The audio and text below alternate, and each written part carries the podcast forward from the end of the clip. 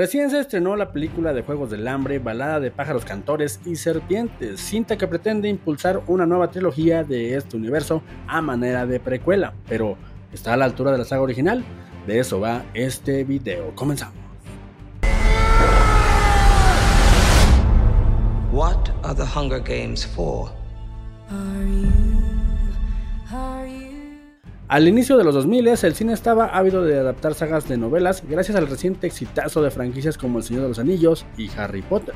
Muchas sagas empezaron sin tener éxito y de entre tantas de las que consiguieron prosperar y convertirse en un éxito fueron las adaptaciones de los libros de Susan Collins, que se publicaran por primera vez en el cada vez más distante 2008 y que como se imaginan llevaban el título de Los Juegos del Hambre. Con una historia fascinante que mezclaba ciencia ficción, battle royale y un futuro distópico, esas historias fascinarían a toda una generación de lectores, siendo el público joven su principal objetivo. Así en 2012, con Jennifer Lawrence como protagonista sin dejar de lado a un elenco bastante interesante, iniciaría la saga de películas basadas en esta serie de libros, que debo decir, no hacen mucho revisité y no han envejecido nada mal. Y es que la combinación de Battle Royale con Reality Show es una muy interesante, además de que la estructura de su universo es una muy rica de explorar, dadas las marcadas clases sociales que se dividen entre los que ven los Juegos del Hambre y los que los viven de propia mano. Sin contar que el personaje de Jennifer Lawrence, Katniss, es la chispa de la revolución que solo esperaba explotar en cualquier momento. De verdad, una saga recomendadísima por donde se le ve. Así pues, llegamos hasta esta precuela donde conoceremos los inicios del villano principal de los Juegos del Hambre, que en la trilogía original es interpretado por la leyenda del cine Donald Sutherland quien hace de un antagonista interesantísimo que le da mucho juego a la protagonista y por tanto se siente el conflicto interesante y emocionante de ver, ya que con su actuación solemne e intimidante nos hace sentir que estamos ante una persona poderosa que no se detendrá ante nada para seguir en el poder. Sin duda, un personaje que hacía ver a Katniss más interesante de lo que se pudiera pensar siendo su final boss. Entonces, la balada de pájaros cantores y serpientes es recomendable como precuela de esta franquicia. Bueno, para mí es un rotundo sí y no. A ver, me explico.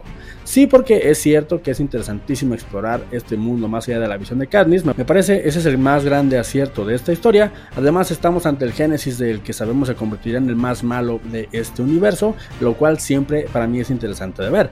Ahora, tal vez es pronto para juzgarlo porque obviamente faltan un par de cintas al menos, pero para mí el actor Tom Blight, a pesar de que no lo hace nada mal, no está a la altura del personajazo que nos dan en la trilogía original. Tengo demasiado presente al potente Donald, quien es magnético en su actuación y con breves apariciones hizo suyo al villano de la trilogía.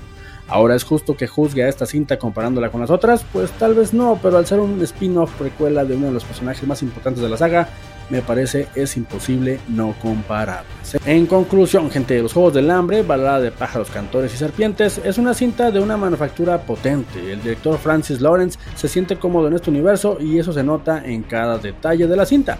El elenco es al igual que en sus otras cintas, bastante llamativo y el conflicto principal es interesante, pero dado que ya sabemos de alguna manera qué es lo que va a pasar y que nuestro protagonista tiene que llegar como sea a la siguiente parte de la historia, solo nos queda ver si la historia es lo suficientemente interesante para que la veamos como lo que se nos vende.